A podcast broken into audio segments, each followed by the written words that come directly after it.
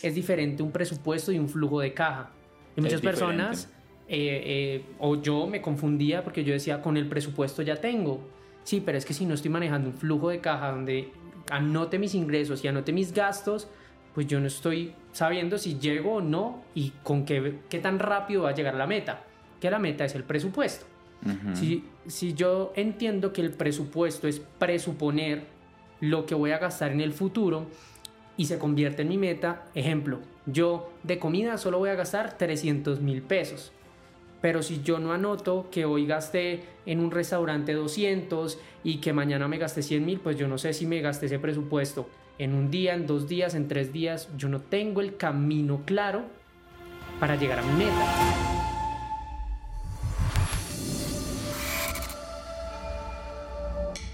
Hola, soy Daniel Rodríguez y durante los últimos 8 años he aprendido de las mentes más brillantes del planeta cómo mejorar mi relación con el dinero, ganar más, mantener más y multiplicar más. Mi objetivo es ayudar a más de 10 millones de familias en Hispanoamérica a que sean libres financieramente.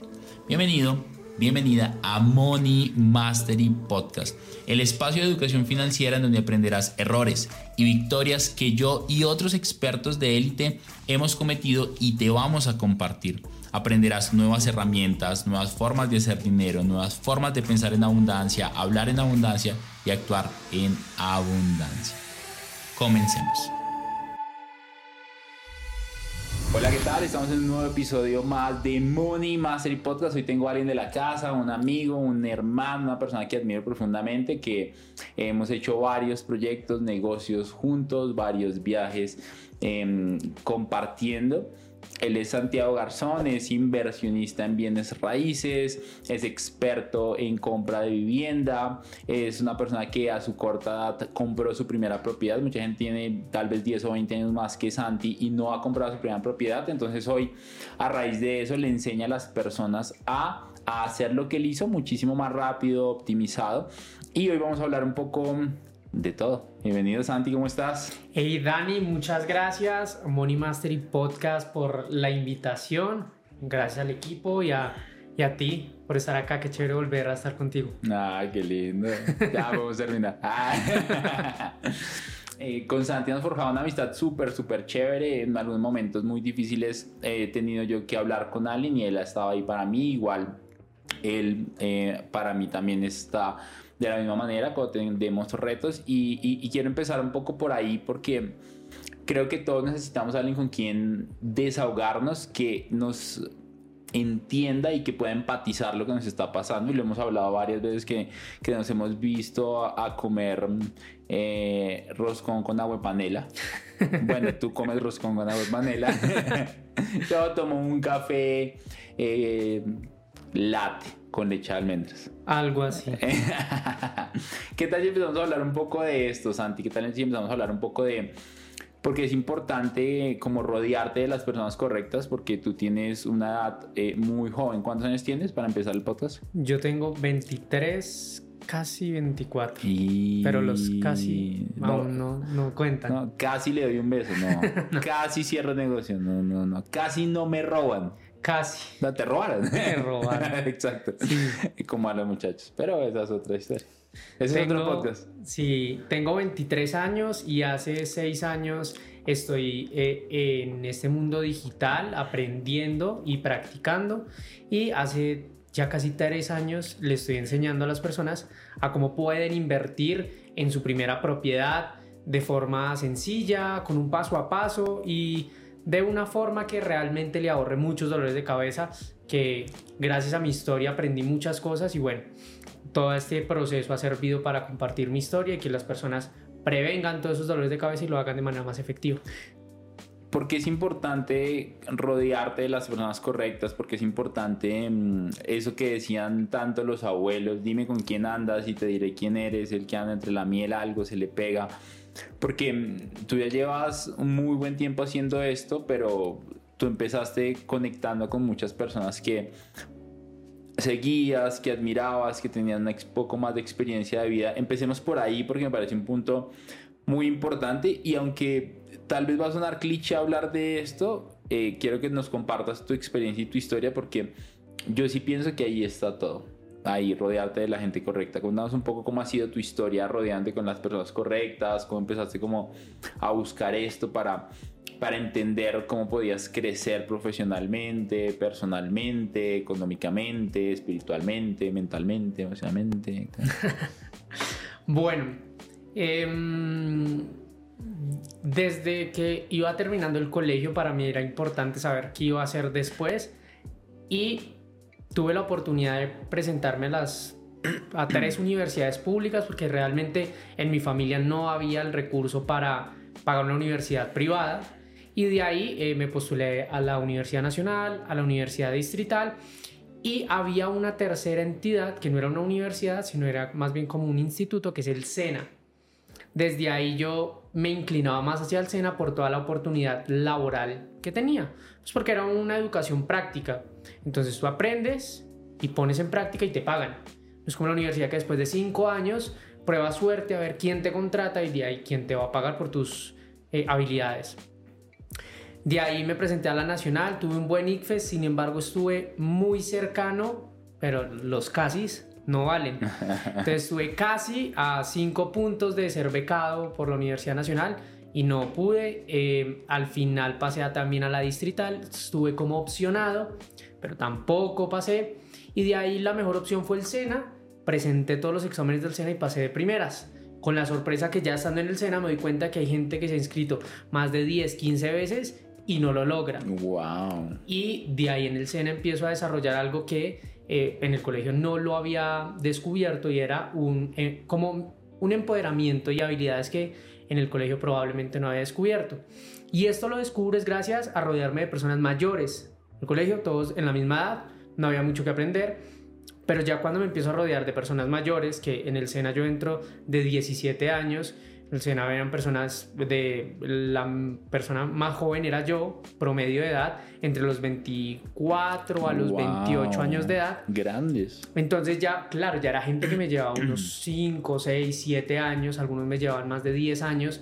Entonces empiezo a rodearme de personas con mayor experiencia y me expande la visión y digo, bueno, eh, quiero encontrar habilidades que de pronto no, no he descubierto.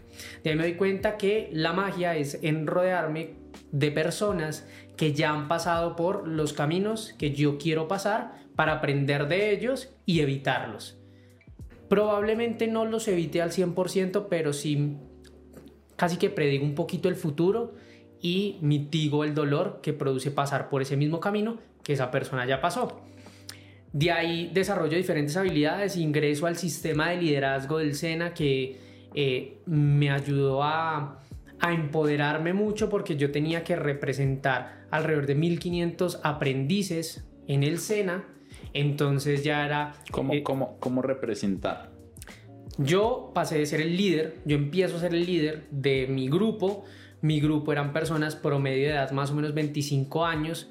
Fue un reto eh, bastante grande porque cuando yo me lancé, por supuesto no me eligieron porque eligieron la persona que tenía más edad. O sea, estaba haciendo política. Estaba haciendo algo como la política. ¿Y no te eligieron? No me eligieron porque... No, y no te quemaste.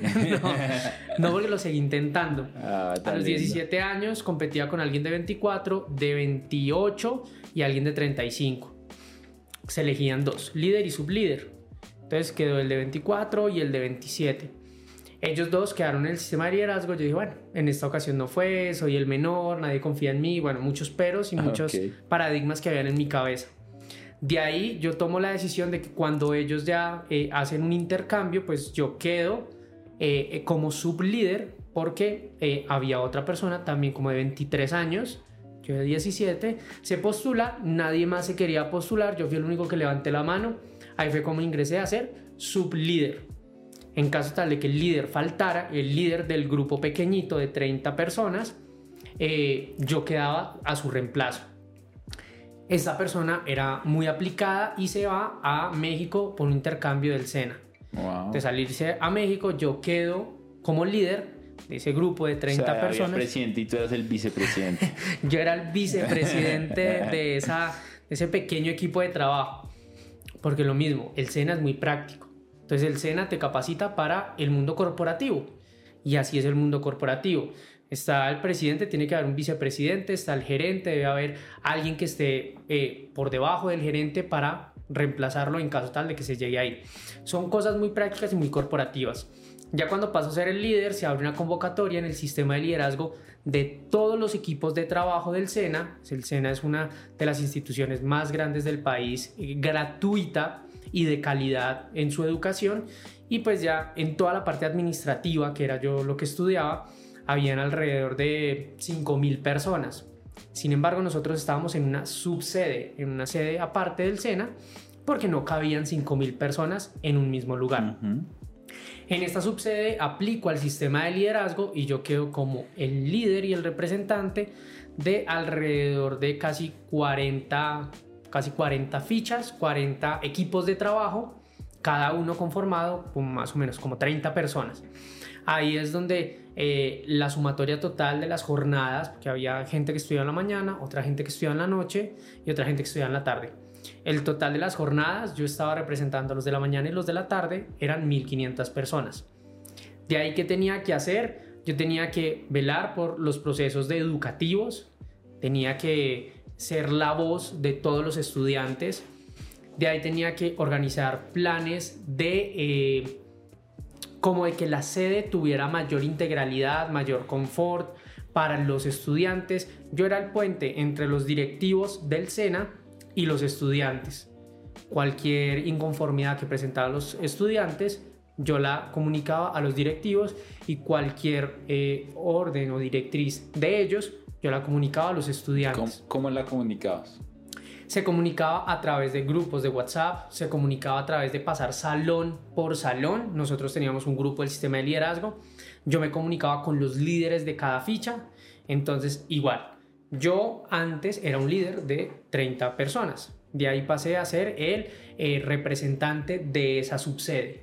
Entonces de ahí yo me comunicaba con los otros líderes o yo pasaba salón por salón cuando me tocaba en la mañana o en la tarde, yo pasaba salón por salón dándoles las comunicaciones, haciendo convocatorias, citando a reuniones, nos reuníamos también con los psicólogos, se hacía un programa social muy bonito porque habían personas, ahí me di cuenta también mi vocación social, habían personas en el SENA como que iban en su carro, sus papás los llevaban en su carro, de pronto tenían ciertas comodidades, como habían personas que realmente les tocaba irse caminando una o dos horas para llegar al SENA o les tocaba colarse porque realmente no había, no, no tenían el recurso.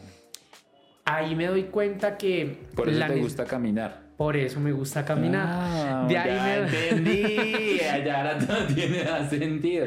Ahorita les contamos por qué hablamos de esto. De ahí, de ahí yo me doy cuenta que, que realmente eh, se puede ayudar a miles de personas con con un, con un consejo, con una opinión, con algo, se puede cambiar la vida de las personas. Personas que eh, eran mamás solteras y no tenían cómo alimentar a sus hijos y estaban estudiando para salir adelante. Personas que tenían condiciones muy difíciles en su casa y que prácticamente iban casi que a escondidas al Sena para salir adelante. Wow. Personas, ¿Escondidas? Sí, porque sus papás no los apoyaban, porque les tocaba trabajar. Usted que va a ir a estudiar, hijo, si usted necesita traer plata. claro. Entonces la gente en ese afán de salir hacia, hacia adelante, pues tenía que buscar diferentes formas de hacerlo. De ahí eh, yo pues era muy joven, ahí cumplí los 17 años y mm, me di cuenta que se me creció, se me crecieron los humos. La, la fama en un grupo tan pequeño me pegó muy rápido, entonces yo no, yo en algún punto olvidé que era estudiante entonces yo tenía una comunicación directa con los profesores, entonces era más fácil decirle, no, yo le entrego el trabajo más adelante, eh, no se preocupe, venga, charlémoslo, yo estaba en una reunión, yo estaba en otra cosa y iba postergando la entrega de trabajos. Y los profesores, eh, en el SENA se llaman instructores, pues los instructores al ver que estaba en el sistema de liderazgo y que eh, era tan aplicado en ello, pues me ayudaban, me decían, no, no se preocupe, no le entregue hoy, entréguelo mañana, entréguelo pasado mañana. Poco a poco se me fue olvidando que era estudiante y llegó un punto donde ya eh, mis mismos compañeros ya eh, explotaron. Pero venga, No puede ser que Santiago, solo por estar allá en el sistema de liderazgo, se salga todos los días de la clase, entregue los trabajos tarde. O sea, te volviste vago. Me volví un poco vago. No, no un poco vago, le, le ¿Mucho? di... Un poco mucho. Le di prioridad a algo, No, y te gustaba, ¿no? O sea, Algo que me gustaba. Sí, sí, sí. pero no podía olvidar que era estudiante. Wow. Ahí hubo un momento donde... ¿Algún, algún, ¿Alguna vez te escapaste sin tener nada que hacer? O sea, por ejemplo, no tengo... Varias. Wow. Ah, Varias. Espero Y- estés escuchando. Pero, pero el, el punto era que tenía para dónde irme. No era que me iba a jugar billar, me iba a vaguear. Pensé que así tenía el billar. No, me iba a hablar con los psicólogos. Me encantaba hablar con los psicólogos, me encantaba hablar con los profesores que estaban por ahí desocupados. Les hacía preguntas, empezaba a capturar toda esa información que ellos tenían wow. para aprenderla. Entonces, eh, de ahí hubo un momento ya de, de- de declive donde eh, yo me enfrento casi que a todos los eh, compañeros de la misma, del mismo grupo. O sea, estamos hablando de que los compañeros empezaron a molestar contigo, como que se rebelaron contra ti. Y ¿Cómo fue eso? fue, fue un día muy chistoso porque eh, estábamos en clase de contabilidad y era momento de entregar un trabajo, el cual, por supuesto, yo no iba a No, entregar. tú eras el líder. Y yo iba a entregarlo días después. Pero ya llegó uno donde le dice, profe, venga, pero no, no, no es justo que Santiago haga tal cosa. Dijo uno y siempre hay un sapo, Y otro. ¿no? Saludos, y ¿cómo se otro. llama? Digámoslo. ¿Cómo es el nombre? No, ya realmente no me acuerdo porque al final fueron como varios diciéndolo al tiempo. Y ya yo les dije, bueno, o sea, yo estoy trabajando para que todos estemos mejor. Mi, mi equipo de trabajo, mi grupo, eh, la ficha tenía más privilegios porque yo les separaba la cancha con más tiempo, con, con menos tiempo de anterioridad cuando, se to- cuando tocaba apartarlo con tiempo de anterioridad.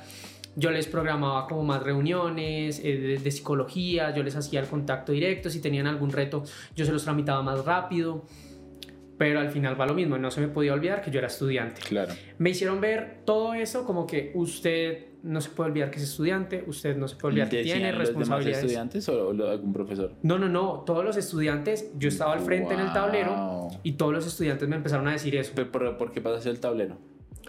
Porque- dijiste, no, pues díganme todo de frente, guau. ¿cómo fue? Fue así, O fue sea, le así. dijiste, ah, no, tan valientes, paso al frente y que me diga. Entonces fue como, venga, pues hablemos todos a ver eh, a qué acuerdo llegamos. Claro, entonces empiezan a votarme todo. ¿Y había un profesor ahí o algo? Sí, claro, estaba la profesora de contabilidad y ella se lavó las manos porque ella decía, pues si él me pide tiempo, pues lo que dice el reglamento es que como ellos están en reuniones, pues hay que darles ciertos plazos, ciertas cosas, pues porque están ocupados. Claro. Pero yo ya me, conscientemente yo digo, yo ya me pasaba. Wow. Entonces, Te de ahí, empezaron a decir todos eso. de ahí me empiezan a decir muchas cosas que yo digo, Wow. bueno, ¿Qué pensaste tú en ese momento?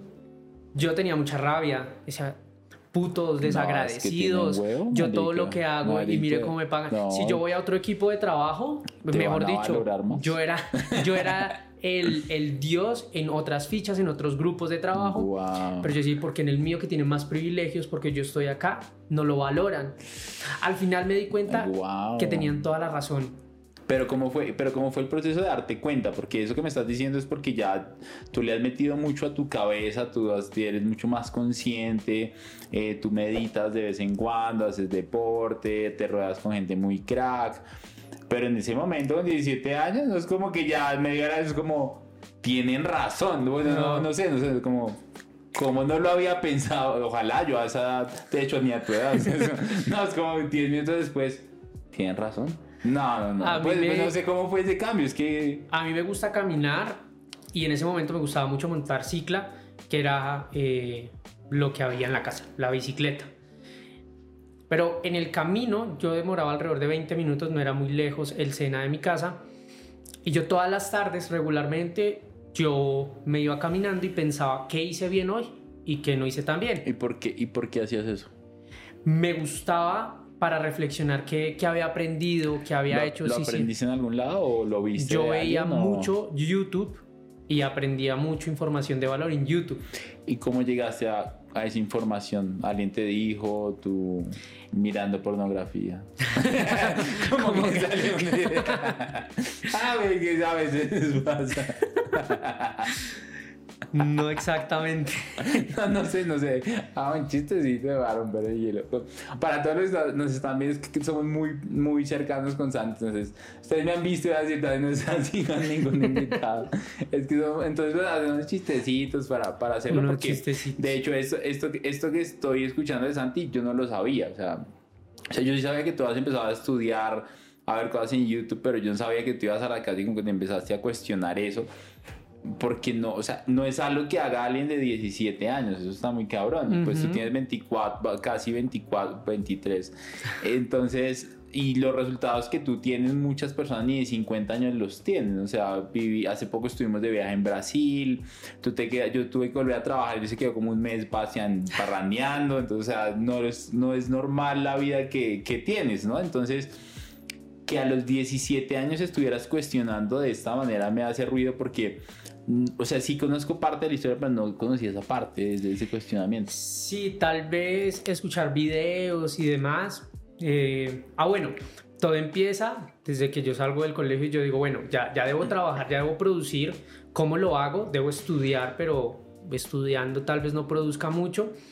El punto ahí fue que eh, yo tenía dos claros ejemplos, mi mamá y mi papá. Yo toda la vida viví con mi mamá, mi mamá una persona ultra desorganizada financieramente, mamá era muy abundante, pero esa abundancia eh, era un error porque no entendía que debía poner límites a sus finanzas. Entonces era si hay que pagar algo, mi mamá lo pagaba, si hay que invitar, mamá invita, pero no se medía. Y llegó un punto donde ya estaba muy mal financieramente, eh, muy desordenada, vivía para pagar las deudas. Wow. Y por el contrario, mi papá, eh, cuando lo iba a visitar, era una persona demasiado tacaña. O sea, cuidaba tanto el dinero que nunca salía de él. Entonces, esos dos ejemplos Era fue... en extremos. Claro, esos dos extremos me, me dijeron como, me dieron la enseñanza de vida y yo no quiero ser como, ni como mi mamá, desordenada, ni como mi papá, súper amarrado financieramente. Interesante. Entonces, de ahí yo tomé la decisión de aprender Wow. cómo manejar el dinero, cómo todo esto. Y de ahí, pues, todo el tema de educación financiera desemboca YouTube en. YouTube, todo Wow. contenido gratuito. De ahí desemboca a también crecimiento personal. Entonces, ¿en quién me tengo que convertir yo para ser una persona más organizada financieramente? Entonces empecé a darme cuenta que debía hacerme mejores preguntas, debía eh, tener un nivel de conciencia mucho más alto, que en ese momento lo entendía y no. O sea, ahí iba, ahí iba de a poquitos aprendiendo. Wow. Pero eh, era un espacio de reflexión cada vez que yo me iba caminando. Yo decía, bueno, ¿será que lo que hice hoy está bien, está mal? Y más después de ese día, que fue como confrontarme a tantas, a mi lado oscuro, que otras personas me, me hicieron ver. Sí, tienen ¿Cómo fue, razón. ¿Cómo fue esa catarsis? ¿Cómo fue esa catarsis de decir como sí tienen razón? Fue... Reconocerlos, cabrón. De hecho, yo, yo, yo te conozco ya hace un par de años y creo que si tienes esa capacidad de reconocer cosas que puedes mejorar y puedes cambiar, pero para la mayoría no es tan fácil reconocer. o sea, a mí me cuesta a veces reconocer cosas, o sea, como decir, "Mm, sí, tienes razón. creo que influye mucho también eh, la gente con la que me rodeé en el colegio. Mis amigos no eran los más juiciosos, por el contrario, ellos competían los últimos tres puestos, celebraban como usted quedó de última, yo quedé penúltimo, pero yo siempre estuve entre los 10 primeros. Wow. Más que su rendimiento académico, era como su... como el compañerismo que teníamos Hermandad, nuestra hermandad fue muy bacana al punto de que si cometíamos un error, que por supuesto hacíamos pilatunas, y si cometíamos un error, todos levantábamos la mano. ¿Y quién fue? ¿Quién hizo esto? ¿Quién rompió el vidrio con el balón? Eso no, no había que pensarlo. Todos al mismo tiempo, si tú lo cometiste, tú levanta la mano. Y al final ver eso en ellos y, y yo también hacerlo y tener esa, ese, esa hermandad de esa decir, compinchería. Claro, esa compinchería de decir, marica, si la embarraste, levantemos la mano, no nos va a pasar nada, levantemos la mano y reconozcámoslo. Eso hasta ahorita lo estoy haciendo consciente de que de pronto puede venir desde allá. Wow. En el colegio, en el, en el SENA ya fue algo más como, como que ya lo traía. Ir a pensar que estoy haciendo bien, que estoy haciendo mal. Y ya de ahí yo decido alejarme del sistema de liderazgo y concentrarme a lo que era, un estudiante. Entonces de ahí, ya como ya había hecho relaciones con los psicólogos, con los directivos, eh, hay una competencia, hay una materia práctica que es ser trabajador del SENA. ¿De acuerdo a lo que tú estudiaste? Tienes que venir todo, tres, todo un trimestre, todo tres meses, a trabajarme a mí como institución en el SENA. Y yo trabajé en capellanía. La capellanía era eh, el pastor del SENA, eh, cosa cuya eh, había como un conflicto en ese momento, porque en esa edad sentía que yo era el más ateo del mundo, que Dios no existía, me sentía súper alejado de Dios y era un reto para mí estar en capellanía. El padre cuando me hace la entrevista me dice, ¿usted cree en Dios? Y yo le digo, no. Mm. Me dice, entonces eh, busca el cambio y estás en, algún área de bienestar del SENA. Yo le dije, no, yo quiero estar acá para aprender. Ahí me doy cuenta que si hay personas que pueden tener una muy buena relación con Dios, pueden ser unas personas íntegras y que pueden ayudar a las personas. Porque en mi concepción, para mí, tal vez eh, las personas que tenían cierto tipo de religión no eran coherentes con lo que hacían. Entonces yo creo, pero peco, y el que peca y reza empata.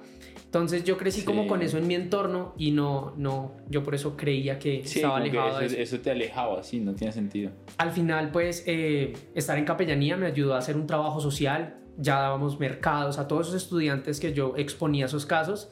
Ya yo era el que casi que ponía la, la, mano de obra a hacer mercados, a, a, repartirlos, a darles pasajes de Transmilenio patrocinados por el capellán, que el capellán lo que hacía era conseguir empresas aliadas, empresas que patrocinaban a los mismos estudiantes del SENA, y venga, deme una donación para los estudiantes. Él reunía un grupo grande de empresarios y podíamos repartir eh, un montón de tarjetas, eran por ahí 5 o 10 millones de pesos repartidos en muchas tarjetas con pasajes para el mes. Tienes un mes para pasajes, tienes un mes para pasajes. Y así con muchos estudiantes. De esta manera yo empiezo a entrar más hacia el área de bienestar, hacia eh, entrar más hacia la parte del cuidado de la otra persona. Y de ahí tuve un, una bendición y era entrada con subsidio. Con el subsidio me patrocinó todo mi, mi estancia en el SENA. En el SENA hay algo chévere y es que a ti te pueden pagar antes de que tú entres a trabajar a la empresa. Como que confían en ti, te pagan mientras estudias para que al final vayas y trabajes con esa empresa. Así me pasó a mí en Colsubsidio. Al final terminó todo mi periodo eh, de académicos y de estudio y voy a mis prácticas del SENA, entro con subsidio y ahí yo vengo en un ritmo totalmente diferente, dinámico, de ayudar a las personas y demás y me estoy en un mundo que tal vez yo no lo quería y era el mundo administrativo, pero era incoherente porque yo estudié administración, o sea, yo estudié para ser asistente administrativo. Okay. Entonces yo me estrello en un mundo donde me encierran en un cubículo, yo acostumbrado a hablar con gente, a ayudar, a moverme, me encierran en un cubículo a resolver eh, PQRs internas. Entonces el, cliente se quejaba, entonces yo era el que llamaba a la persona, al asesor del cual se estaban quejando, a decirle qué pasó, cómo pasó, hacer un informe y cargarlo a la plataforma. Al principio me dio muy duro porque yo eh, sentía que ese trabajo lo hacía muy rápido y el resto del tiempo qué. Entonces no, no me sentía feliz. Duré dos meses eh, como con un bajón muy grande diciendo yo no quiero esto para mi vida, yo me quiero salir. Pero al final empecé a, a conectar con más compañeros. Mis compañeros eran tres secretarias, cada una de 40 a 45 años de edad. Las secretarias de una era del vicepresidente, otra era del gerente y la otra era como del, de, los dos gerentes. Sí. Entonces ahí me parece interesante porque yo digo, bueno, si no puedes contra tu enemigo, únetele. Y si yo me hago la vida amarga, que por la diferencia de edad no les hablo, hago lo que tengo que hacer y demás, pues no voy a pasar una buena estancia acá. Entonces me empiezo a ser amigo de ellas. ¿Qué tan amigo? Bastante amigo. Bastante amigo al punto de que eh, me producen un, un, momento muy alegre en ese, en ese cubículo, como que ya había con quién hablar, con quién compartir, de quién aprender. Y ya después empiezo a, a, conectar con los directivos, me empiezan a conocer, mire, saluda a Santiago, súper aplicado. Y al final, después de todo eso, me quedo en la empresa. Espera, espera, espera, espera, espera. algo que yo quiero hablar, que quiero cuestionarte de tu historia antes de que continuemos con, con eso de, de, tu proceso de crecimiento ahí. Tú hablaste hace un momento de personas que tenían que caminar una hora, de personas que tenían que de pronto colarse en el Transmilenio, que para los que no están en otros países y de pronto entienden el término colarse, ¿cómo lo podríamos definir? Como... Pasar eh, sin pagar el transporte sí, público. Saltarse las barandas y, y no, o entrar por algún lado. Eh, bueno, hay otra forma de llamarlo, pero no quisiera llamarlo así. Eh, y hablabas de que gracias a lo que tú hacías en el, en el trabajo en capellanía, se llama. En capellanía con el capellán tú levantabas presupuesto para eh, comprarles tarjetas y que ellos pudieran tener estos pasajes. Te quiero cuestionar un poco esto, te quiero como preguntar qué piensas acerca de, de, de, dar este tipo de regalos, porque hay algo que me cuestiona bastante a mí, es como la identidad, ¿no? Entonces tú me estabas diciendo eso y, y yo estaba escuchando en mi cabeza como la identidad. Es como si estas personas tienen estas tarjetas que se las regalaron, pero su identidad es de colarse al Transmilenio. ojo, no estamos aquí juzgando, simplemente quiero cuestionar un poco esto y te invito a las, pues que tú que estás escuchando este podcast eh, o viéndolo en YouTube, cuestiones también lo que estamos hablando. O sea, no, no tiene que, o sea, aquí hay algo más profundo que el colarse o que el no colarse, porque entonces, ¿qué pasa? Por ejemplo, Puedo poner un ejemplo extremo para, para, que me, para, para hacerme entender mejor con el punto y como, y como poderlo hablar, que creo que hay algo bien chévere ahí. Es como por ejemplo el habitante de calle que pide dinero para comida, pero no es para comida. O el habitante de calle que pide comida, que yo no sabía esto, lo supe ya hace varios años, y es que esa comida en el mundo de ellos la pueden cambiar por dinero o la pueden cambiar por droga. Por droga. Yo no tenía ni idea de eso. Yo cuando me enteré porque a mi mamá no les gusta darles de plato, entonces démosles comida. Entonces luego tú te sientes, no sé si realmente se la va a comer o si va a cambiarla por droga. Entonces, aunque yo le doy comida para que coma, ellos terminaban cambiándola por droga porque su identidad era de ser drogadictos. No, ni bueno ni mal. Simplemente es algo que eh, es de, de, de su, o sea, su, su constructo mental es drogarse. ¿Tú qué piensas de, de, haberles dado los pasajes? Porque también lo viste. ¿Cómo veías sus comportamientos? tú decías eso y yo decía, ¿cómo actuarían esas personas? O sea, sería súper interesante hacer un estudio de decir, de 100 personas, 50 usaban las tarjetas. 30 revendían los pasajes y se seguían colando y 20 se los regalaban a sus familias. Y, no sé, estoy diciendo cualquier estupidez. ¿Qué piensas de esto? ¿Cómo, cómo, cómo lo ves? Como ahora que, ah, porque es que ahora tienes una educación diferente, ¿no? O sea, mm, o sea, en verdad tú estás muy, muy, muy en otro mundo también. Eres independiente, manejas muy bien tu tiempo, tienes varias fuentes de ingresos, tienes inversiones, te rodeas con personas millonarias. Hace poco estuviste en el Congreso de eh, Asobancaria en Cartagena con los banqueros del país, o sea, imagínate ese nivel, eh, tienes amigos constructores, has hecho, o sea, conoces dueños de constructoras grandes, o sea, estamos hablando de el 1% del 1% del 1% del país, o sea, es la gente más rica del país. ¿Cómo ves eso? Yo crecí y viví 20 años en el centro, en un lugar donde eh, los habitantes de calle abundan. Y algo que aprendí mucho de eso es, eh, si tú, si a ti te nace darlo, dalo es con la intención que tú lo das, no con el resultado que tiene. Al final el resultado es indiferente. ¿Cuál es tu intención? Si tu intención es ayudar a alguien, hasta ahí va a parar la intención.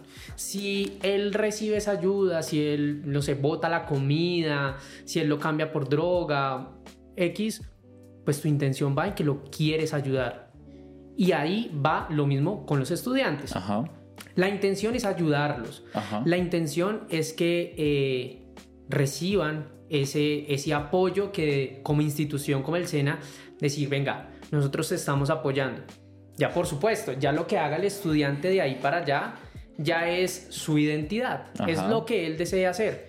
Pero algo que sí me quedó muy marcado de eso es que yo quería ayudar. Lo mismo que de, repente hacemos con nuestro mensaje.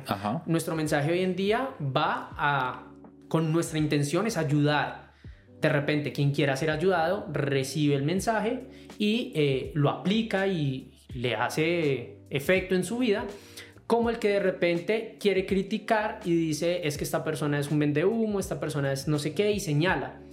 Nuestra intención siempre es ayudar, ya cada uno lo recibe de manera diferente. Entonces, al final eh, no habían indicadores que por supuesto eh, serían muy interesantes saber, hacerle un rastreo a esa tarjeta, cuántas veces se usa y demás. Sin embargo, en ese momento no... se usa, no se usa. Exacto. Sin embargo, en ese momento no se tenía, pero a mí me quedó muy impresa la intención. Ayudemos a transformar a estas personas que quieren salir adelante.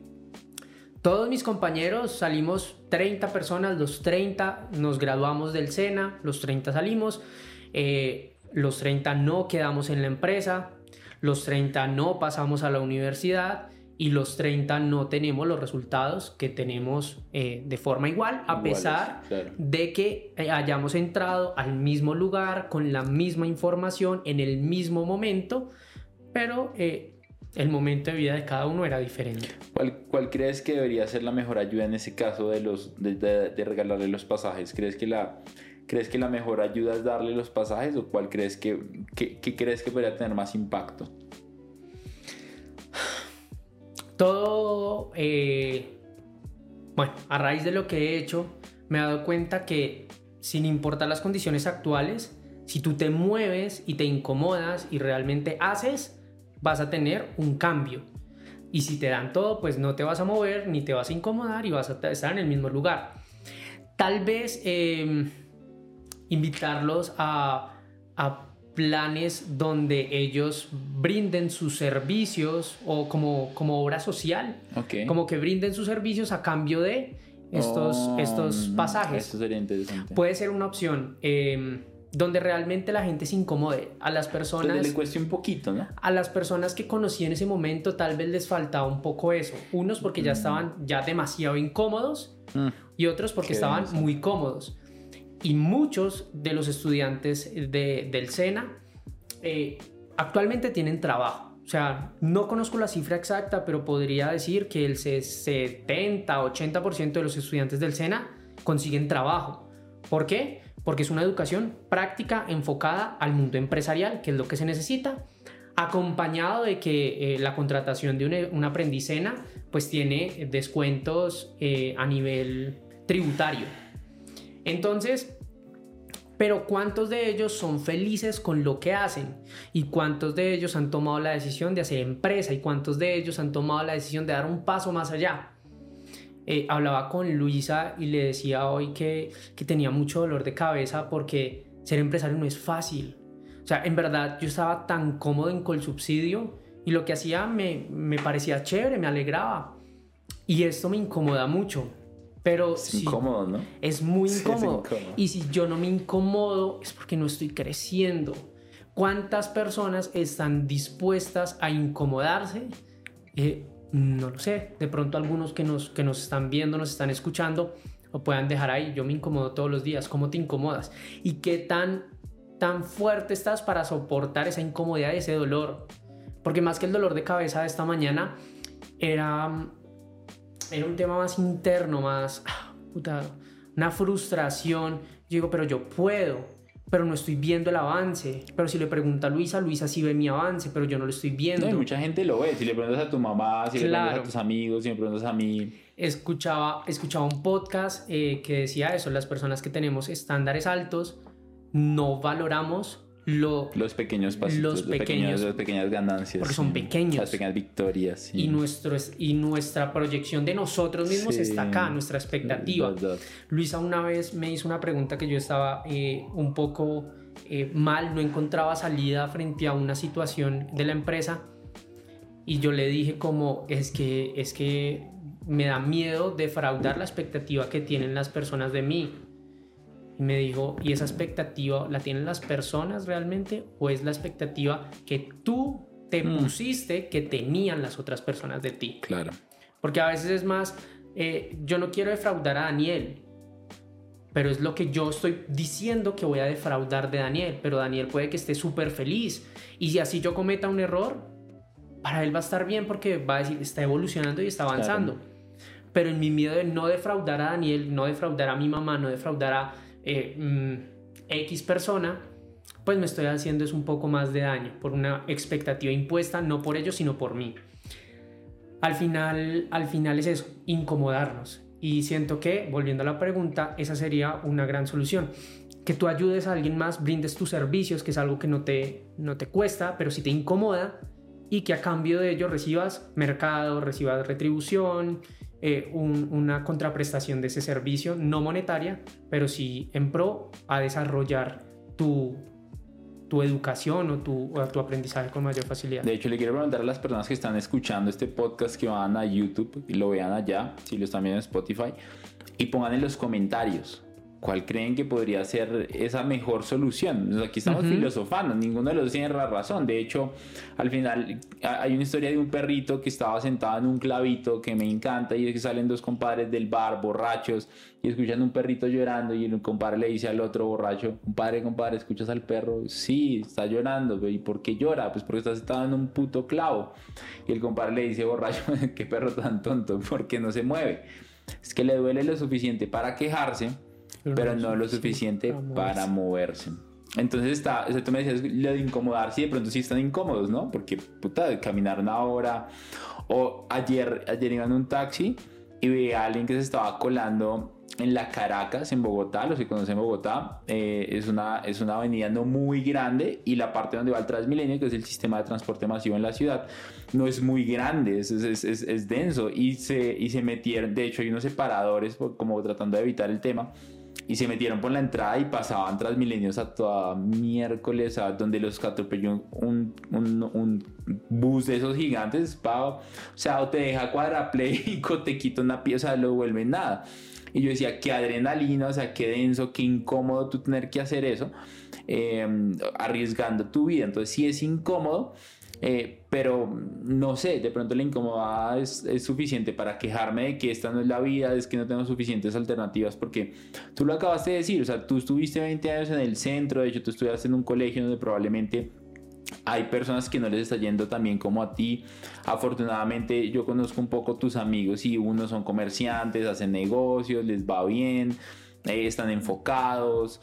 Entonces me parece interesante eso porque al final es como tu entorno sí determina tus resultados, porque aunque tú estabas allá, tu grupo de amigos, los vemos ahorita y no hacen negocios, emprendedores, pero tal vez en ese mismo, que es muy chistoso, ¿no? O sea, es un gran entorno, pero hay unos microentornos pero tu grupito eran personas que yo las veo ahorita y estamos hablando de que están haciendo negocios, uno de tus amigos cristianos estuvo en Europa, cambiaron el carro, está emprendiendo, les va bien, o sea, que es interesante, ¿no? Y al final es eso, ¿no? Mis amigos no eran, va lo mismo y de pronto algunas personas se identifican con esto. Nadie daba un peso por ellos. Por, por, por mí sí, entre comillas, porque yo era el más juicioso. Entonces yo era el de los 10 primeros puestos, el que, venga, no se junte. Se equivocan. Sí, el que no se junte con ellos, ellos son eh, mala espina, mire que a ellos no les va bien en el colegio. Qué interesante. Pero al final es la visión, ellos vienen de padres empresarios, comerciantes, y al final ellos adquieren ese ADN, pero yo venía de padres eh, independientes, pero casi que luchando la día a día. Financieramente ellos tal vez venían de unos padres más acomodados pero esa visión que ellos tenían era, tal vez el colegio no me lo dé todo, es lo que yo haga después del colegio. Ellos estudiaron en la universidad igual, académicamente no eran los mejores, pero sí que les iba bien en los negocios, sí que tenían una visión clara y era yo tengo que ser disciplinado. Háblele de la universidad, eran vagos. Háblele de su empresa, de su negocio, eran los más juiciosos, los más aplicados. Tienen ahorita varios empleados, uno de ellos, eh, su familia tiene una flotilla de 27 taxis y él administra los 27 taxis de su familia. El otro tiene un local de, textiles y él administraba antes el local de textiles de sus papás, ahora él tiene el suyo, el propio, y, y le da empleo a las personas. Entonces es como, pues pucha, todos salimos del mismo lugar, cada uno viene de contextos diferentes, pero es qué decisión estamos tomando. No sé qué tan incómodo puede ser administrar 27 taxis, más panaderías, más barberías que tienen ellos, o eh, la de textiles de Christian. O sea, no sé qué tan incómodo se sientan. pero cada uno ha tenido que tomar ciertas decisiones para llegar al lugar de donde están hoy. Puede que no hayan sido buenas o malas, pues cada uno está en su momento y en cierto tipo de, en cierto momento de vida, pues eh, algunos meterán más el acelerador que otros. Yo tal vez aceleré un poquito antes, también por las personas que me rodeaba, por personas mayores que tenían resultados que yo quería alcanzar y por, eh, por estar juntos, ya se te pegan esos resultados y se te pega esa visión de vida. Y lo que pienso de las personas que de repente hacen ese tipo de actos de colarse y demás, que ya va lo mismo, va la esencia y que no sé cuál sea su proyección. Yo tenía algo muy claro y yo quién quiero ser en unos años, yo quiero ser un empresario y me comporto como tal. Si yo veo empresarios colándose, pues probablemente yo haga lo mismo, pero yo digo, ¿qué empresario se cola? O sea, ¿qué empresario con una empresa exitosa que ayuda a las personas, que da empleo, se está colando en un transmilenio? ¿Qué comportamientos tiene esa persona? Medita, hace deporte, tiene una familia, tiene un hogar que a pesar de que tenga retos es feliz, está feliz con su hogar, con su familia, hace todo lo posible para estar agradecido. Entonces yo me comporto como tal porque es lo que quiero llegar a ser. Estas personas de repente tienen otra visión de vida y no tienen de repente claro qué, quieren ser o, o cómo se deben comportar hoy para llegar a ser esa persona en el futuro. Actualmente tienes varias fuentes de ingresos, haces negocios, te invitan a la mesa em, a hacer cosas más grandes. ¿Cómo, ¿Cómo, administras tus finanzas hoy? ¿Cómo, ¿Cómo administras? ¿Cómo fue ese cambio? Porque yo me acuerdo cuando te dije que era momento de renunciar en un live, ¿te acuerdas? Sí. Y me, y me acuerdo que, claro, es, es, es, un tema interesante porque pasar de ganar eh, lo que ganabas en un año a poderlo ganar en un mes o incluso en una semana, como ha pasado en algunas ocasiones con lo que haces. ¿Cómo, cómo fue ese cambio para empezar a administrar ahora 10 eh, veces más? Porque la verdad es, es medio, no es como, es como la primera vez que yo fui a un hotel todo incluido. La primera vez que yo fui a un hotel todo incluido fue en Cancún, en el Hotel Paradisos un hotel, una nota, un hotel cinco estrellas y tú vas al buffet y en el buffet hay de todo. Hay dulce, salado, saludable, cero saludable, graso, de todo lo que tú quieras. Y me acuerdo que la primera vez que yo fui, fui con un amigo que se llama Federico, el tipo es millonario, libre financieramente, tiene como ocho bodegas, cada bodega le da como dos mil dólares, una bomba el tipo. Muy pilo administrando su dinero, eh, obviamente ha hecho de todo, entonces eh, eso era como ya lo que estaba recogiendo. Y fue muy chistoso porque él cogió su plato y era el almuerzo y él pasó y un plato, entonces una ensalada, proteína y creo que una pequeña porción de carbohidratos, creo que era papa o algo. Y yo, por otro lado, llevaba mi plato, era una montaña de cosas. échele, échele, eso es gratis, venga para acá. Ah, todo, obviamente para repetir. Y luego fue muy chistoso porque era como, no me cabe nada más en el plato. Y luego quiero otra cosa. Y luego llevaba dos platos, dos montañas, porque pues, güey, es el síndrome de, de, que nunca lo he visto, nunca lo he tenido, entonces como que ese miedo de que ya no va a estar luego subconscientemente que, acaban de abrir el restaurante. Yo me lo llevé y llego y pongo mi plato, mis dos platos, con una montaña de comida y Federico con una ensalada, una proteína y una... Y ya. Y agua con zumo de limón. Y yo llevaba gaseosa. Fue súper chistoso porque pasa mucho cuando tú no has tenido algo que llegas allá del restaurante, todo, pues tú dices, qué rico y tú quieres todo. Pero pues todo es imposible. De hecho, dejé como la mitad de los dos platos porque no podía comer más, que, que, es muy chistoso. Entonces, algo así pasa también con el dinero. Me ha pasado a mí como, como que tú ves tanta cantidad de dinero y como que te llenas. Te llenas, ¿verdad? Visualmente te llenas y, y, y, por supuesto cuando empiezas a comer, pues te llenas. Entonces también, ¿cómo, ¿cómo fue ese cambio? ¿Cómo fue ese cambio y cómo administras hoy tu plata? Desde empezar desde tan temprana edad a manejar bien mis finanzas, a tener el Excel, a, a tener un límite. ¿Sigues manejando ese Excel que conocí un día? No. ya el Excel es diferente. Es que era un Excel bien interesante. sí, tenía métricas de todo, de qué gastaba, cómo se comportaba. cuánto tiempo se demoraba caminando. era un Excel bastante eh, eh, como específico, sí, como muy meticuloso, pero era para el empleo. Yo sabía que recibía dinero cada 15 días, en cuánto gastaba, ya ahorita es totalmente diferente porque ahorita los ingresos son eh, variables. Tengo... Aunque sean altos, son variables. Ajá, en algunos meses me puede ir muy bien, en otros puede estar más bajito, pero en otros tal vez no hay un ingreso. No hay ingreso. Porque es parte de lo que hacemos en algunas empresas, no sé si a ti te ha pasado, el, último contrato que hice me pagan a 60 días. yo, ah, ok. Al final nosotros nos volvemos como el banco de servicios, que es, estamos apalancándote para que tú cumplas tu objetivo empresarial y a nosotros como proveedores nos pagas en X cantidad de tiempo.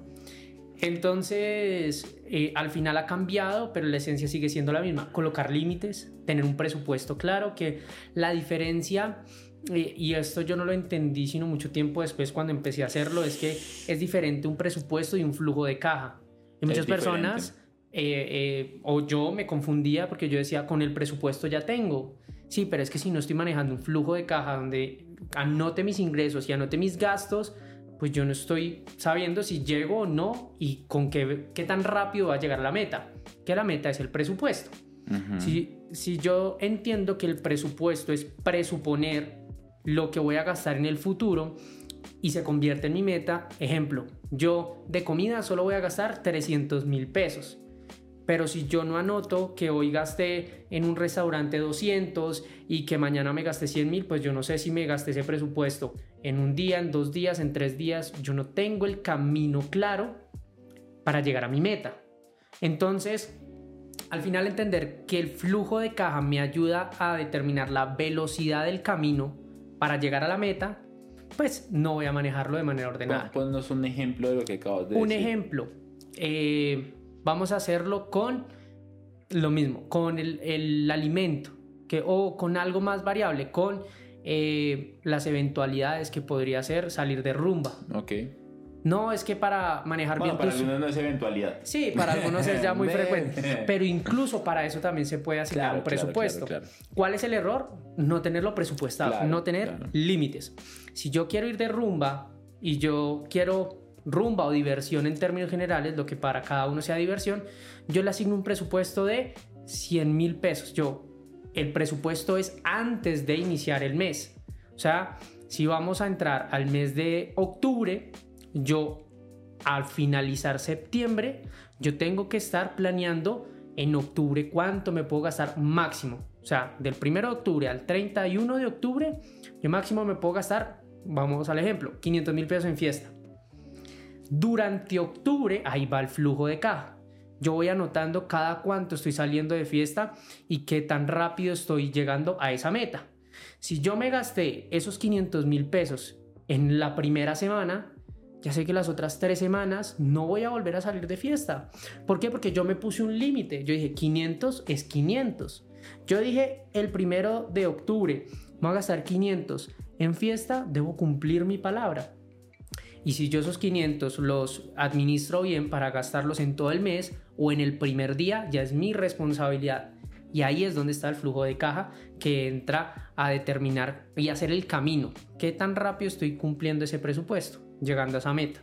Entonces es, básicamente es como si salgo todos los tres o cinco primeros días de fiesta y en cada día gasto 100 mil pesos, pues ya para los otros 26 días no va a tener plata. Okay. Así lo he manejado poniendo límites porque a pesar de que a veces hayan meses muy abundantes y a veces hayan meses más eh, con más, escasez, más limitados financieramente, tener un límite claro de que no me puedo pasar de esto, así pueda gastar muchísimo más, pues me ayuda a tener orden financieramente y que eh, la el principio que tengo de ahorrar primero, pagarme a mí primero, se mantenga todos los meses. Que ese es el que yo he contemplado, así logré comprar una moto, así logré comprar el apartamento, así he logrado viajar y así he logrado cumplir mis metas financieras. Pagándome a mí primero y el restante colocando límites y haciendo que así se ahorre y se optimice mucho más el dinero.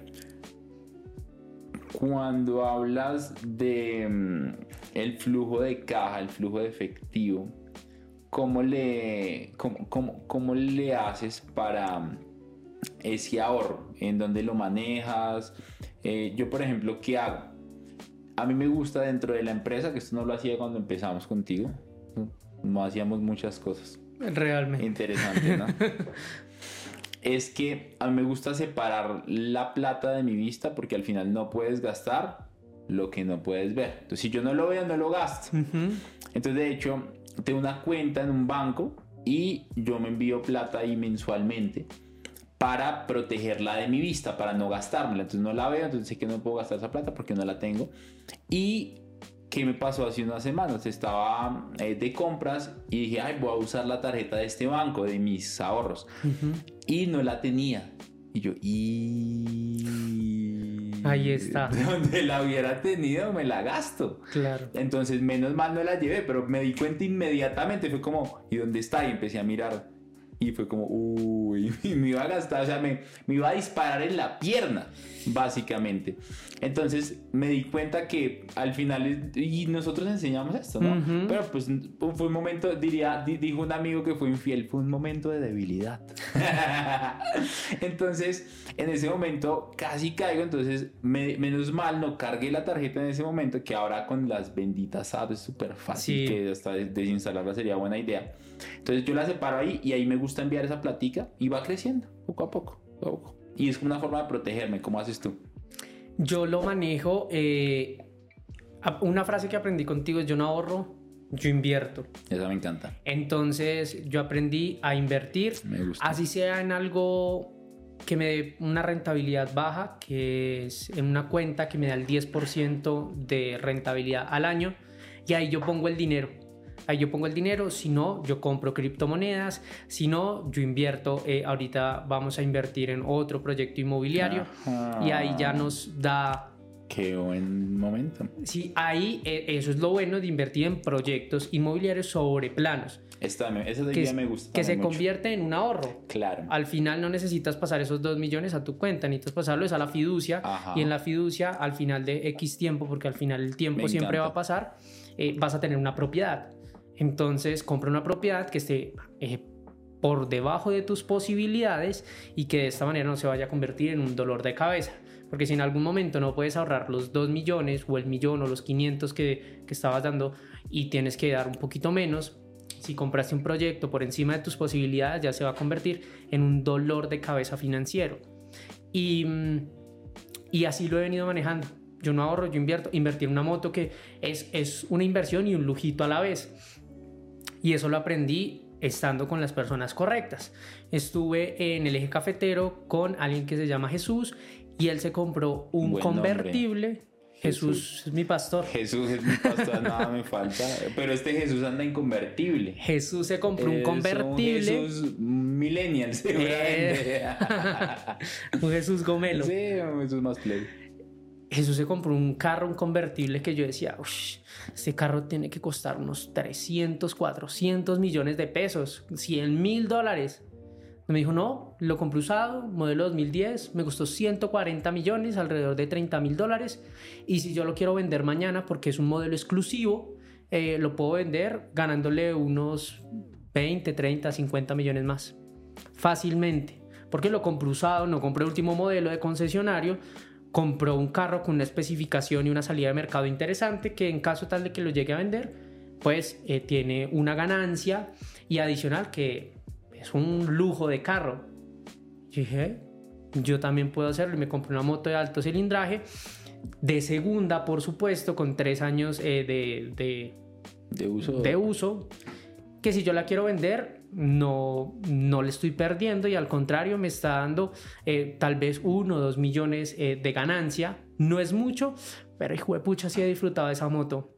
La moto es un, un monstruo y es también una inversión que de ahí se fue una, una parte de mi Hablemos de eso.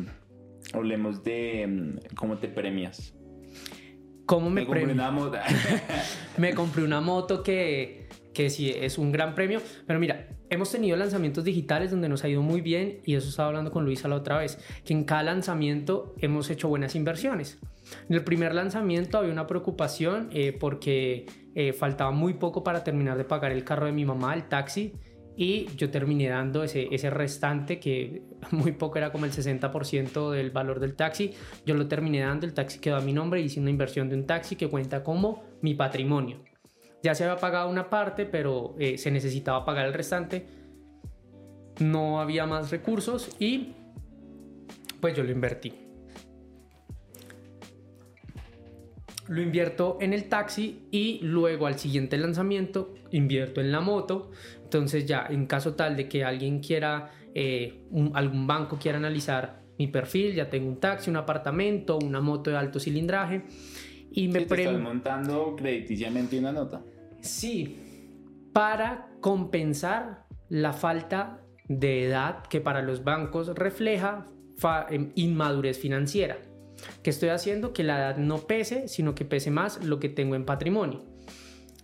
Entonces se convierte en... Bueno, claro, que es un punto importante, ¿no? El banco, aunque tú tengas mucho patrimonio, también te mide por tu flujo de efectivo claro, Por el flujo. Claro, claro, Pero el patrimonio... o sea, sí, suma, pero eh, le interesa más el flujo incluso que el patrimonio. Pero sí suma, por supuesto. Y, es pesa, un respaldo, ¿no? Y pesa cuando eres tan joven. Claro. Porque si tienes patrimonio con menos de 25 años, quiere decir que eres maduro financieramente. Y si eres maduro financieramente y lo complementas con un buen flujo de caja, con muy con tus finanzas ordenadas, y que esté bancarizado, es importante que esté bancarizado. Movimientos constantes de la cuenta, buen uso de las tarjetas de crédito y demás, ya vas montándote un mejor perfil crediticio. Y, aparte de esas inversiones que, siento que me, me, premian un montón, pues disfruto mucho la moto en pareja y eh, nos hemos ido a viajar, a conocer pueblitos. Eh, con mi pareja pues conocemos varios lugares, ya pues juntos fuimos a Brasil, fuimos a Belo Horizonte. Humildemente. humildemente fuimos a Brasil, eh, a Belo Horizonte, Río y Sao Paulo. nos premiamos mucho como disfrutando momentos. Experiencias. Experiencias. Y a veces eh, esa experiencia es pedir sushi. A Luisa no le gustaba el sushi, pero era más porque tal vez no preparó, no, no probó un sushi. Alguien debería escuchar no, no probó el sushi de un buen chef, de un buen. Mm.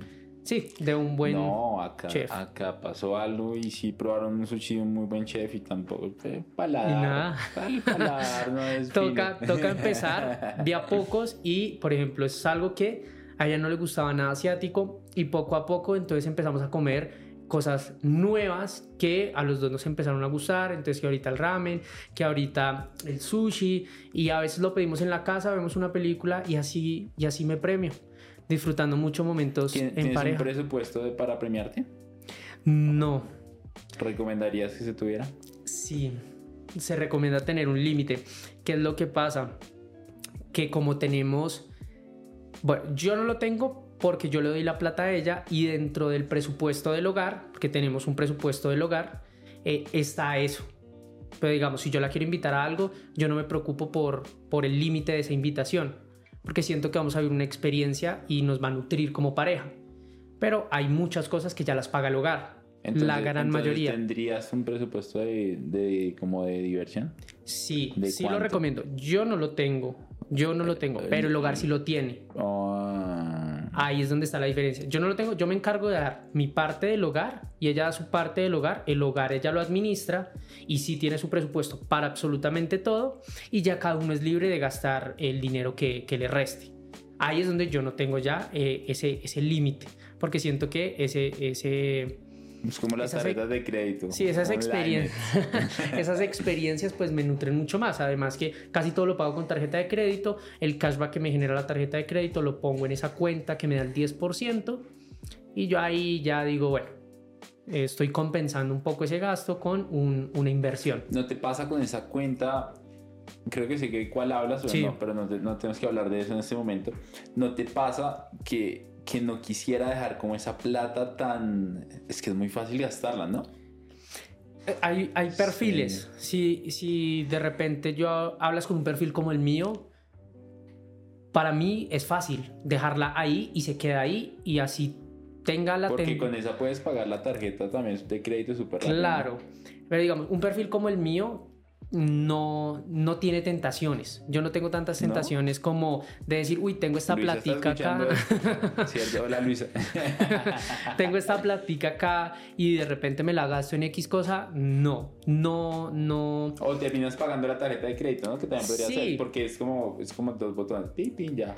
Sí, eh, pero para mí, eh, en, lo personal, no me pasa. Pero de pronto perfiles como el tuyo, como el de Mabel, que, que los he conocido que de repente son tan abundantes que pagar acá o pagar acá es indiferente porque igual al final se convierte en un... Sí, creo que es importante el perfil. Sí, mm. eh, eh, se convierte en un como yo tengo abundancia, no, hay no hay lío donde la gaste. No pasa nada, sí, sí, sí. Mm. Sin embargo, como ya llevo yo mucho tiempo como en este tema, para mí si yo digo aquí esto no, esto no y ya miraré de otro lado. Mm. En mi perfil no, no me pasa. Pero digamos que lo, he tratado es más de bajar un poquito hacia, hacia el lado de un perfil diferente al mío, a ser más relajado. Entonces, como yo soy tan, este es mi límite y ya, pues yo lo, venga, bueno, vamos a pasar un poquito. De esos límites yo también la cago, ¿no? Sí, entonces No, hacer un poquito más flexible porque ser tan cuadriculado tampoco en algunas oportunidades me daba permiso a la diversión porque era como, no, es que ya, ya no hay más. ¿Algún mensaje que le quieras dar a Luisa para la diversión? que sigamos divirtiéndonos. así nos hemos, así hemos nutrido nuestra relación. y, y, es muy chévere tener esa complicidad en pareja. Em, sí, sí. Me encanta. Luisa me ha apoyado en muchas cosas y, y bueno, hemos crecido. Siento que he crecido mucho más los últimos ocho meses viviendo con ella que lo que crecí los últimos de pronto cuatro años eh, solo o con mis papás. Y viviendo solo, viviendo solo y viviendo en pareja, es que son mundos, son mundos diferentes, sí, Pero viviendo solo, tú te conoces un poquito, pero no te conoces tanto como viviendo en pareja, porque tu pareja es tu espejo. Mm.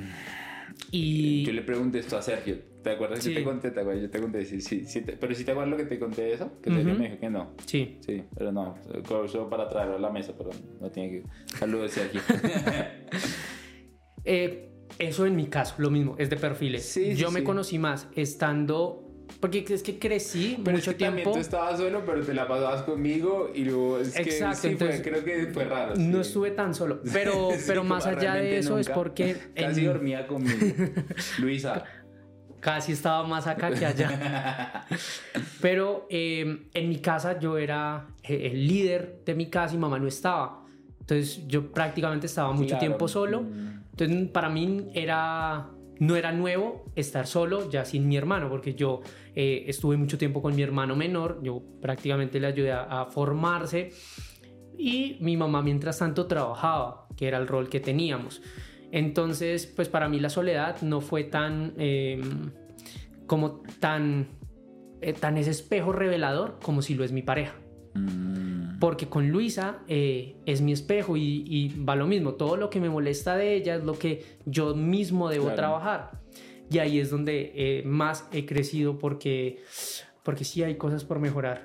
Y cuando convives con alguien, culturas diferentes, comportamientos diferentes, y entrar a construir algo juntos, que ya no es solo un hogar, sino una empresa, ya es un reto bastante grande. Una, de esas cosas que has identificado que tienes que mejorar. Una de esas es la reacción. Soy una persona que en algunas oportunidades no tan... En algunas oportunidades no debo reaccionar, debo es más pensar, respirar y responder pero llega un punto donde ya reacciono. Es como, me pasa esto y yo te reacciono, no muy asertivo, no muy eh, amoroso y puedo herirte. Reaccionar con palabras, con gestos, con de repente con un bullying inapropiado. Nosotros hay una complicidad muy grande que eh, nos hacemos bullying mutuo pero a veces no es momento de hacer bullying. Y a veces una palabra en un mal momento te puede herir más que cualquier otra cosa, porque tú dices, no, o sea, eso no es un chiste, me dolió.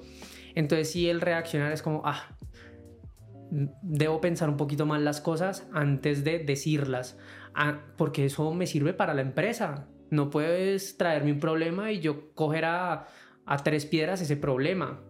Debo pensar, analizar y responder. Y otra cosa muy valiosa de repente que, que pueda mejorar la comunicación. Creo que la comunicación está en constante mejora. Con Lisa nos comunicamos muy bien, sin embargo, hay cosas de transmitir ideas. Transmite bien tu idea y yo, y yo te copio, pero si tú no me dices que estás bien, que estás mal, yo no voy a ser adivino, ni de mi parte ni de parte de ella. Al final eso también en la empresa también debe funcionar, porque yo no puedo esperar que tú adivines lo que yo estoy pensando para atender al cliente. Al final, yo debo transmitirte la idea. Uy, se me acaba de ocurrir esta que creo que es más importante, o sí, creo que es más importante que las anteriores, es liderar con el ejemplo. Eso es algo que todos los días me repito y es, si yo quiero ver un cambio en ti, te debo liderar a través de mi ejemplo yo primero te debo respetar, yo primero te debo eh, dar amor, yo primero te debo hacer X cosa que yo quiero que tú hagas hacia mí, yo te debo liderar con el ejemplo. Si yo quiero que tú hagas ejercicio, si yo quiero que tú seas una persona eh, activa deportivamente, que se alimente mejor, yo no puedo esperar lo que tú lo hagas, yo debo hacerlo primero, mostrarte qué beneficios tiene hacerlo y que tú me copies la idea, que ya te lidero a través del ejemplo. Eso con el tema de madrugar, con el tema del ejercicio, con el tema de la alimentación, con el tema de la comunicación. Como yo no puedo esperar X cosa de ti si yo no la estoy haciendo. Wow. Increíble cómo se pasa el tiempo tan rápido cuando se habla chévere, ¿no? No, y aquí falta un montón de cosas. No, pues no hablamos nada. Más. No, esta es solo la introducción. Sí, y esa es la introducción del podcast de, de hoy. Eh, ¿Cómo te encuentran en redes sociales? En Instagram, Facebook, TikTok y YouTube me encuentran igual como arroba Santiago Garzón F, Santiago Garzón F con la F al final. Ahí subimos todo contenido inmobiliario. Aquí está eh, el logo de la marca, que es está un logo. bonita la gorra. Es bien bonito. Los colores de la marca es azul, blanco y dorado. Eh, significa la S pues de, la marca de Santiago Garzón F y también significa el camino que te lleva hacia tu casa. Al final, eh, para los que nos están escuchando, en la parte de arriba es el techo de una casa y en la parte de abajo eh, representa como un camino semejando a una S. Una S que en la parte de arriba es una casa y al final es un camino.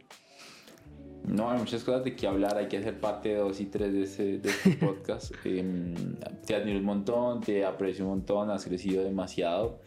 Em, te lo he dicho en privado, en chat, em, agradezco a Dios por ponernos en el camino, te lo digo también públicamente, eres una persona que admiro profundamente, que me ha enseñado un montón, que hoy agradezco por tenerla cerca en mi círculo para que me enseñe un montón de cosas. Aprendí un montón en este podcast, creo que es una de las cosas que yo más disfruto de hacer lo que hacemos hoy. Eh, tomé varias notas acá. ¿Qué mensaje le darías a alguien que mm, quisiera empezar a invertir en propiedades, pero mm, todavía no lo ha hecho? ¿Qué dudas tiene? Que no sé, como, como, ¿cuál sería como ese primer mensaje que le das como para cerrar este podcast y hablar algo de propiedades, porque no, no, que enseña de propiedades y no dijiste nada, güey, o sea, dime, dame algo de, de, casas, ¿no? Hoy, hoy publiqué una foto que hablaba un poquito de eso, ¿no? Que mi, el viaje a Brasil era un sueño, porque eh, la vida, eh, gracias a Dios, ahorita soy una persona muy espiritual, no religioso, pero sí muy espiritual. Y gracias a Dios la vida me, me, se me ha transformado mucho en muy poco tiempo, pero antes pensar en ir a otro país, y más a Brasil, que era un sueño por todo el tema del fútbol, por todo el tema de la cultura, después del Mundial del 2014, pues Brasil, Brasil, Brasil se mencionó en todo lado. Entonces, eh, Brasil era un sueño, pero siempre escuché que era muy costoso. Y después de, ir, me doy cuenta que, que sí, que, que sí, no. Con, planeación se puede lograr las cosas. Entonces, ir a Brasil es muy parecido a comprar vivienda o ir a cualquier país. Se necesita planeación, planear tu viaje o planear la compra de tu vivienda. Se necesita organización financiera. Si yo quiero comprar mi vivienda, necesito organizarme. No puedo comprar mi vivienda teniendo un poco de deudas. Yo primero necesito pagar las deudas para empezar a invertir. Si no al final voy a tener dos pasivos. Lo mismo si quiero hacer un viaje, necesito organizarme financieramente para que ese viaje no se convierta en un hueco financiero. Y el tercero es tomar la decisión. Para ir a Brasil tenía miedo, para comprar mi primera propiedad tenía miedo, para comprarme la moto tenía miedo, para terminar de pagar el taxi tenía miedo, pero ese miedo ya no me detiene y tomo la decisión y al final no hay decisiones malas, al final son decisiones que me acercan o me alejan de mi expectativa, pero todas van a traer un aprendizaje. Al final, eh, organizarse, planear muy bien y tomar la decisión es lo que les recomendaría. Y esa decisión se debe tomar a través de educación. La decisión la tomo y mitigo el miedo cuando tengo educación. Cuando yo miro personas que ya han logrado comprar vivienda, cómo lo han hecho, qué tips me dan, lo mismo, para ir de viaje, cómo han ido de viaje, qué tips de viajes me dan y demás. Entonces, eh, al final es eso, es esas tres que, acabo de mencionar. Bueno, él es Santiago Garzón, inversionista y educador en cómo volverte tú un inversionista de bienes raíces. Mi nombre es Daniel Rodríguez. Si nos estás viendo en YouTube, suscríbete acá abajo. Eh, activa la campanita de notificaciones. Si nos estás viendo en Spotify y en Apple Podcast, ponnos 5 estrellitas, nos ayudas a crecer bastante, ayúdanos a ayudar a más personas. Y si te gustó este podcast, ayúdanos a difundirlo. Si no te gustó, pues ya que ya, acabamos. Compártelo eh, con tu peor enemigo para hacerle la vida imposible. Imposible. Me encanta esa idea. Y eh, nos vemos en un próximo episodio de Money Mastery Podcast.